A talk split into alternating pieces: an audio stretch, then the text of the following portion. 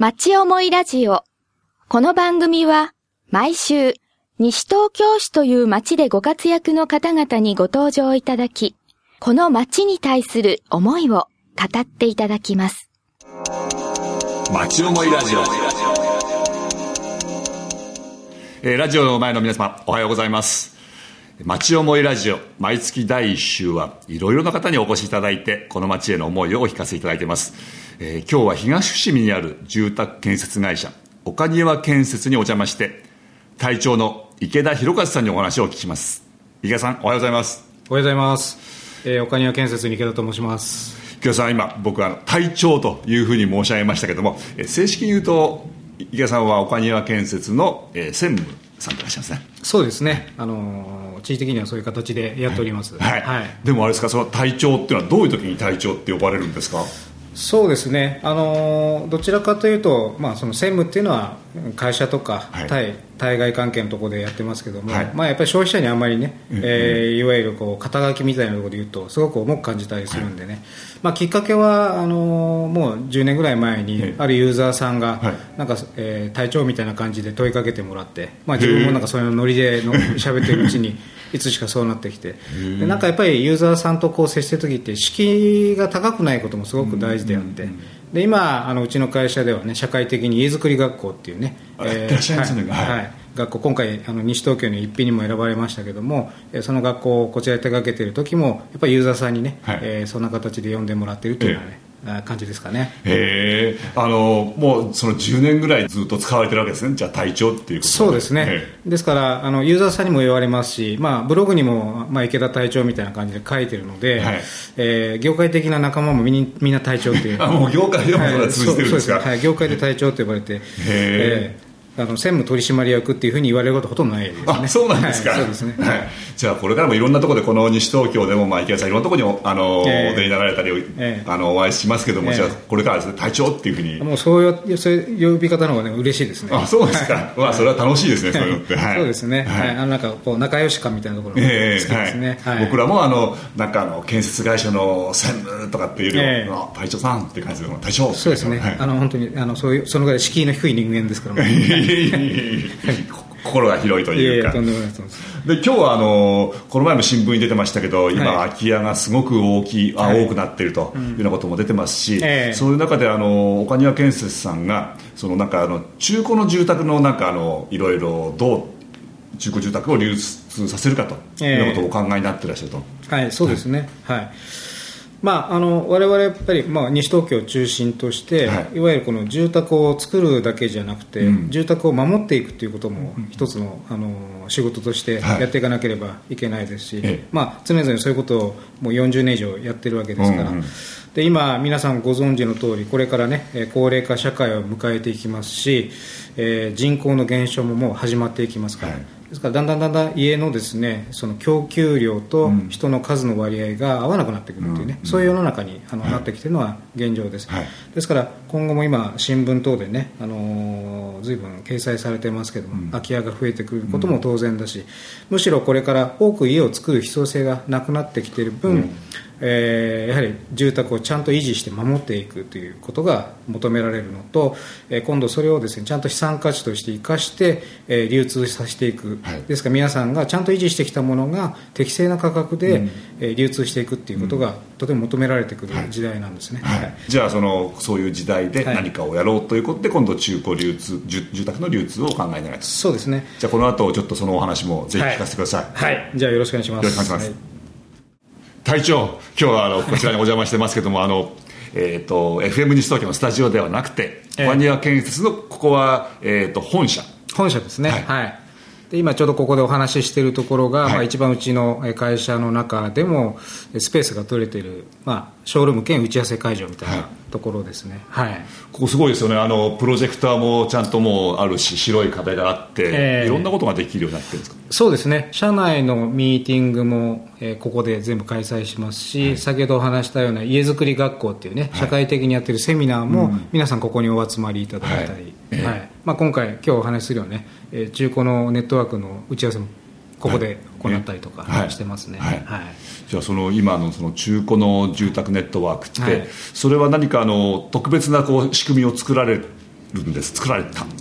そうですね、あのー、今までにない先進的な取り組みということで、まあ、今回あの国土交通省の方の、はい。えー、いわゆる事業に採択を受けているんですね、はい、はい、でこれはですねあの先ほどの、まあ、これから空き家の問題も出てきますし、住宅余りの問題も出てきます、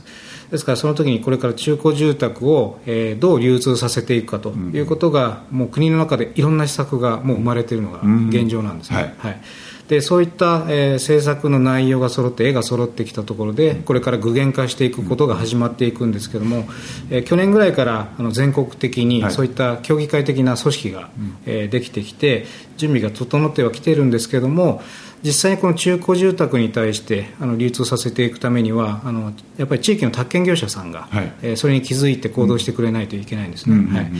でただ今地域の中古住宅だとか宅建業者さんっていうのはあのそれぞれの会社で中古住宅を動かしたりとか、うん、ただ中古住宅って新築と違って建物の状態がやはり劣化してくるとか耐震性が劣っているとか、古くなっているということがあってでもそういうことの中身がジャッジできるのは、なかなか宅建業者さんでは建物のことが分からない。細かいところ、はい、難しいんですね、はい、はい、ですからそこに今度宅建業者さんと、はい。えー、我々のような工務店、はい、要は建築をしている、うん、はい、それから設計者がいるっていうですね、はい、こういう人人たちが、えー、要はコラボレーションをしていきながら、一つの中古住宅を面倒見ていく。でそれに対してユーザーさんもえー、中古住宅を見たときに建物がやっぱり心配なわけですか。ら、そ、ね、それが分からないと買えないわけですよね、うん、はい、ですからちゃんとそこで要は相場の費用が分かって、うん、なおかつ建物の修繕費用が分かったりだとかそんなことを連携してやっていくことでユーザーさんも初めて安心して買えるような仕組みが出てくると。いうことで今回ウエスト東京不動産流通ネットワークというのを立ち上げたんですけども、はい、えー、そこには宅建業者さんが、えー、今現時点で4社。これから10社ぐらいになる予定なんですけど、はい、宅建業者さんが初めて手をつないで連携していく。宅建業者さん同士は普通はこう、ライバルで。そうです。普通に、あの皆さん取引してるわけですけども、はい、これが横一線で手をつないで、はい、この、えー、西東京を中心とした各エリアのですね、はい、宅建業者さんの代表者を、はい、えー、集めて、えー、手をつないで、うん、中古住宅の、えー、良質な取引と、それから、えー、活性化をしていこうと、うんうん、ただそれだけではだめなので、うん、えー、そこに対して住宅事業者であるオカニア建設が一緒になったりとか、はい、あとお金のことがやはり不安な場合には FP のですね、はい、ファイナンシャルプランナーの西東京事務所みたいなところが一緒に連携したりしてですね、はい、いろんな業態、うん、えー、それが中古住宅の取引に触りながら、はい、えー、安心して取引できるようにしていこうという、はい、そのネットワークを初めて作ったというところで今回それがまあ一つ先進性があって、うんうん、国の方の事業に採択されているということですね、はい、それも西東京ウエスト東京ってこう名乗ってらっしゃるわけですから、はい。はい、西東京周辺あんまり広いところじゃなくてまずはこの辺だ。そうですね、はい。ですのでまずこの辺りで西東京それから、えー、いわゆる、えー、練馬杉並ぐらい、はい、であとこちらの方で言えば東久留米とかですね、はい、武蔵野とかっていうところで、はい、まず一番地域のことを分かっているエリアの中でやっていくのが、ね、適正だと思います、ね、はい、それはその日本全国国交省の企画っていうお話ですけども、まあ、このエリアのための企画ってことになるんですね。そうですね、はい、他にもいろいろ日本全国にここのエリアこのエリアっていうこういう流通のネットワークができているんですか？えーとですね、どちらかというとですね、えー、首都圏という形だったりとか、はい、静岡県っていう感じでもうちょっと広い、はい、もうちょっと広くですから県単位レベルでその時にいわゆるあの宅建団体とか、はい。えー、設計団体だとかえそういった大きな団体がくっついてこうやり始めているのがまだ現状であって、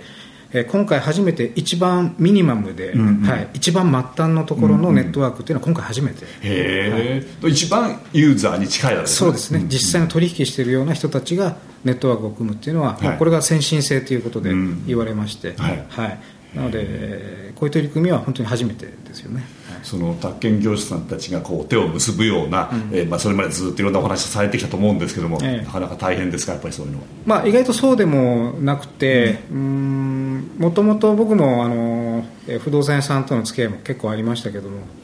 そもそもそれぞれの会社でやってるんですけど取引する関係でよく皆さん顔合わせるわけですよね、うん、だから、はい、えー、仲がいいんですどちらかというと。で特に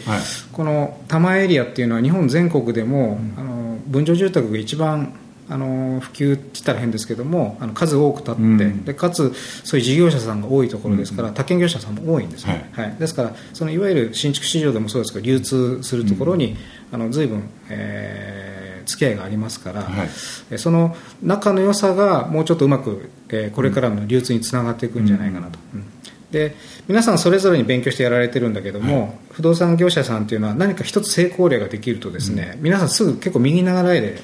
やられる方々も多いので、うんはい、まあ、今回のような事業でうまくやはりですねユーザーさんがですね安心して喜ばれる取引になれば、はい、真似してくれる人たちも多分数出てくると思うので、うん、多分それが流通につながるんじゃないかなというふうに感じてます、そうするとまあユーザーというか一般の市民のレベルからすると、中古住宅ってよく分かんなかった今まで。で、ね、たまたまどっかに見っけたけどっていうぐらいの感じでしかなかったのが、これからこうやっていろいろネットワークで本当にあの辺になんかこういう感じのがないだろうかっていうような探し方ができるようになってくるんです。ね。中古住宅を購入しようと思って、えー、いわゆる住宅事業者に行こうって思う人はすごく少ないと思うんですね。そうですよね、中古住宅を買おうと思ったら、うん、不動産屋さんに行くのが最初ですね。そうですね、はい、で今言ったように不動産屋さんに行っても中古住宅は分かるけど中身は分からない、はい、はいですからその時に一緒に見てくれる人がいる、うん、でなおかつお金のことも判断してくれるという、うん、やっぱりそういうですね、はい、コラボしてみんなが一つ見てくれるという絶対安心感になると思うので、はい、すごく大きいですよね、はい、あってその不動産屋さんとも、い、や昔から付き合ってるってことはそうはないじゃないですか、えー、そうするとその方がいるその方ってその会社から勧められたものがどの程度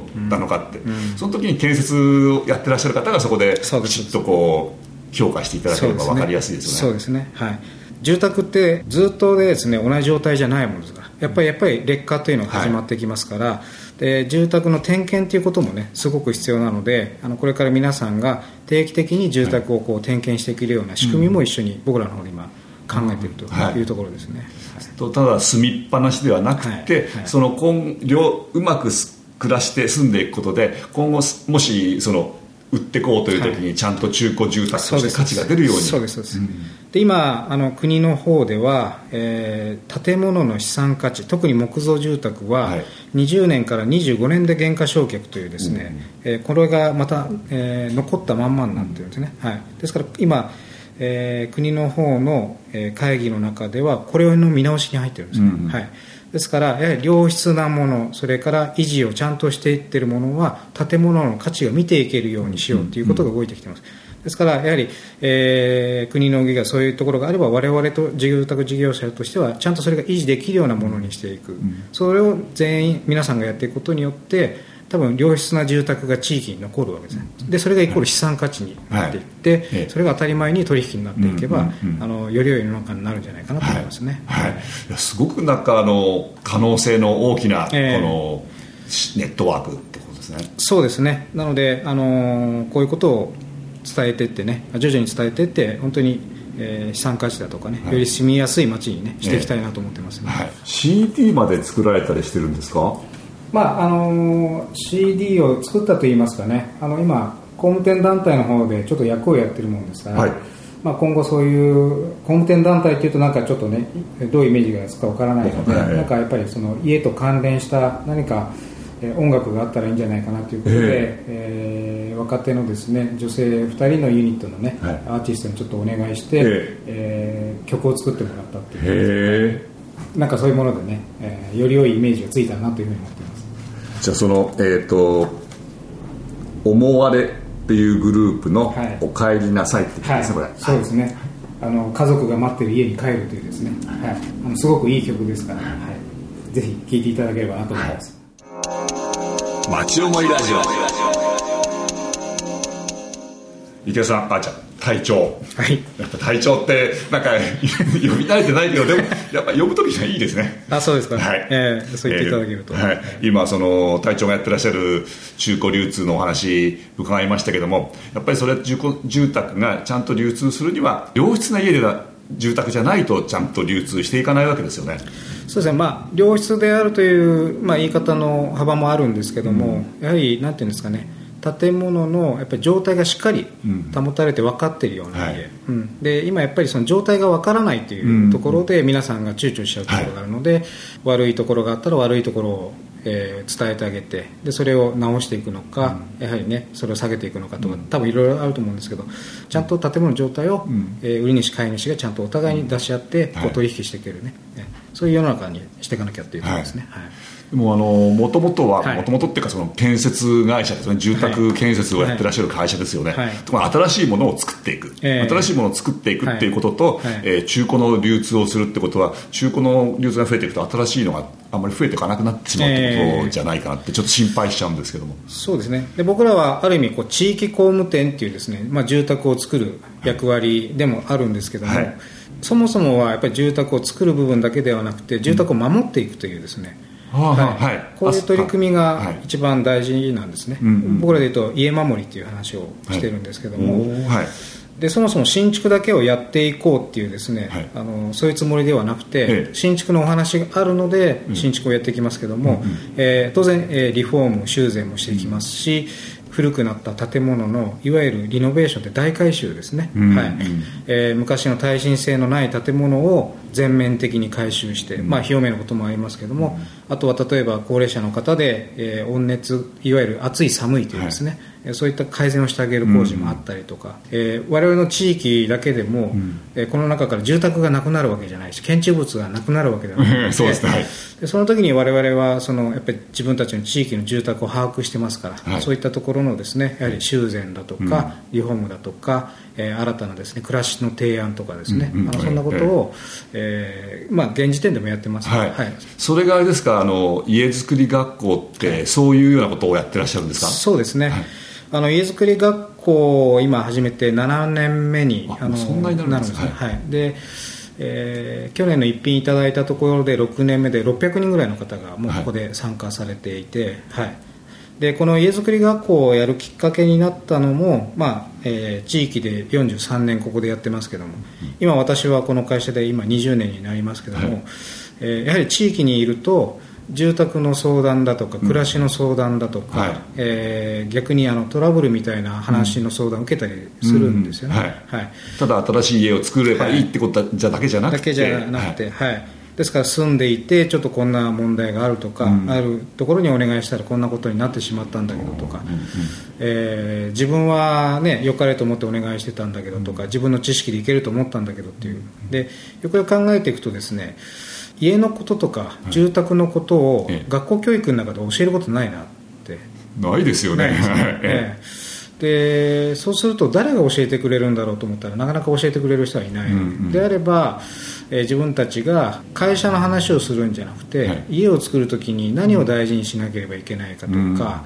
えーそんなことをですねこの場でやっていくべきじゃないかということでじゃあもう自ら学校をやろうとい。うことで、ええ。今から7年前にですね、はい。始めたとへいうところですね。そうするとそれは学校っていうんですかこう、はい。授業があるわけですね。そうですね、はい。授業はですね、まあ、一番まず大事なのは家づくりの進め方というのを1時間目にやってます、はいでえー1時間目から8時間目ぐらいまであるんですけども8時間目？はい。はい。でこれはあの全部受けなきゃいけないなんていう強制はしてないです、はい。自分が知りたいことに対して参加すればいいと思ってますので、うんはい。ですので、え1時間目の、えー進め方のところだけは必ず参加してもらうようにして、うん。あとは、えー例えば2時間目にはしっかり作る家っていうのがあるんですね。しっかり作る。はい。はいで皆さんね、えー家にはしっかりした家に住んでいきたいって思ってるんですけど、しっかりした家ってどんな家ですかって聞くと、地震に強い家うんはい。から先出てこないんですね、うんはい。はい。なのでじゃあ実際にしっかり作っていくために我々がどんなことを考えて、はい。何を施してやってるのかっていうことをええ知ってみるといいんじゃないかなとうんいうことで、それぞれですね1日で喋るとみんな頭パンパンになっちゃうので、えそれを分けながらやっていくという、ですから皆さん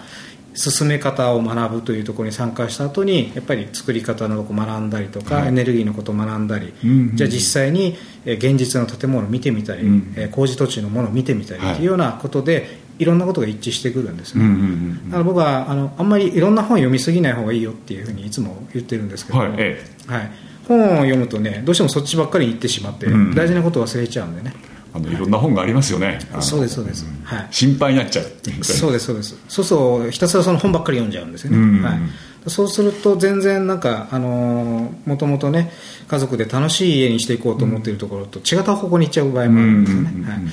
でそこにツボをついてあの誘誘導するような事業者さんもいろいろいらっしゃるんでね、まあ、まず自分の芯の持ち方みたいなところもね、あのそんなところでお教えしてますね、はい。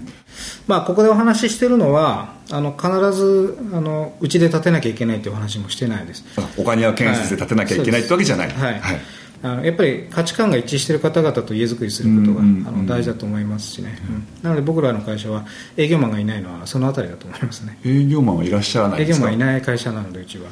はい、そうすると家を作りたい人がこちらへ訪ねてくるんです、うん、そうですね。問いかけてきていただいて、はいえその家づくり学校にも、えー、それは自由に参加するわけですね。別にあの強制して参加じゃないですから。そうですね。はい。そうじゃあ岡庭県政そういうのやってると、はい、じゃあちょっと行ってみようかって言って来られた方がいて、勉強して、そうですね。あと我々はあの、えー、そういう家づくりをされたりえー、手掛けられた方はオカニファミリーというですね、ねはい、ユーザーネットワークを作っていて、ね、私たちね毎年あの、えー、12月に忘年会をやるんですけども要は住まい手の人たちと僕たちと一緒に忘年会をやる、うんはい、なんか家を建てたらみんな終わりって思ってる方々多いんですけど、うんうん、家をね作る時間よりも、えー、作った後の時間の方が長いんですね。倍も長い、はい、だからこの辺りであの常に皆さんと顔合わせできるようなそんな場をするために、えー、岡庭のですねいつも住まい手忘年会っていうことをやってたり、はい、あとこの近くで、はい、えー、うちで建てられたあの農家さんの、はい、えー、体験農園があるものですから、はい、そちらの方の2区画を借りて、岡庭ファームっていうですね、農園もやってるんですね、はい、今現実に農園があるわけです。か、はい。で今年で4年目を迎えてるんですけどもえー、そこで耕している方も全部あの今まで家を建てられた方住まい手の方々で耕してるんですね、はい、でまたそこでそういう人たちが集まることによって、うん、まあ、絆が生まれたりとか、はい、やはり、えー、そのネットワークができたりっていう,、なのでそういったことをこう共感してあのいろんな方々とあの地域でも出会うこともありますし、はい、駅に行く間にユーザーさんに会うことも多いですし、はい、だからやっぱりそういうつながりも非常に多くなってきたのが現状ですね。はい庭の市っていうのを、ね、この前あれ3月でしたっけ、終わりになられましたけれども、それはやっぱりそうやってユーザーさんのつながり住まい手の方たちのつながりがそれを生んだというかそういう人たちが集まられる。そうですね、まあ、あの僕らもいわゆる地域の中小企業ですよね。あの大きな会社ではないですけども我々の会社が、まあ、こうやってね今でも事業をしてられるのは地域の人たちが残してくれている方だと思うんですね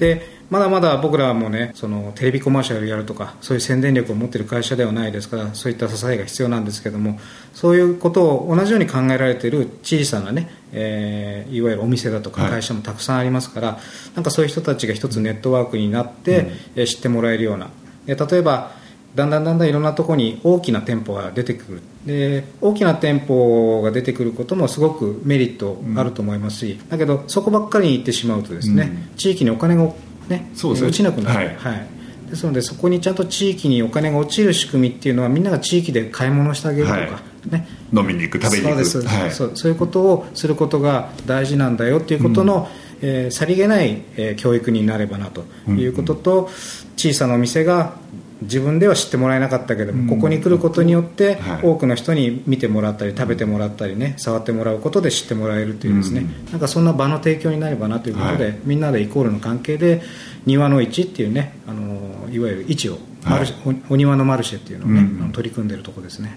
そこの地元の飲食店の方がそこでこう料理を出したり、はい、あ飲み物を出したり、それから飲食だけじゃなくてあの着るものとかそうですね。CD までこの前なんか3月はありましたね。はい、そういうものがあって、はい、皆さんがそこに集まって。そうですね。で、えー、1000回の時は、えー、そのうちの1店舗大体16店舗から17店舗出るんですけども、うん、そのうちの1店舗が前回うちのユーザーさんの集合体で、はい、えーと、確か岡庭キッチンっていうこれお店の名前もあのユーザーさん考えられたんです。けど、え。え、岡庭キッチンということで農園をやられてる方が中心になられて、ええ。ー、ファーム丼っていうですね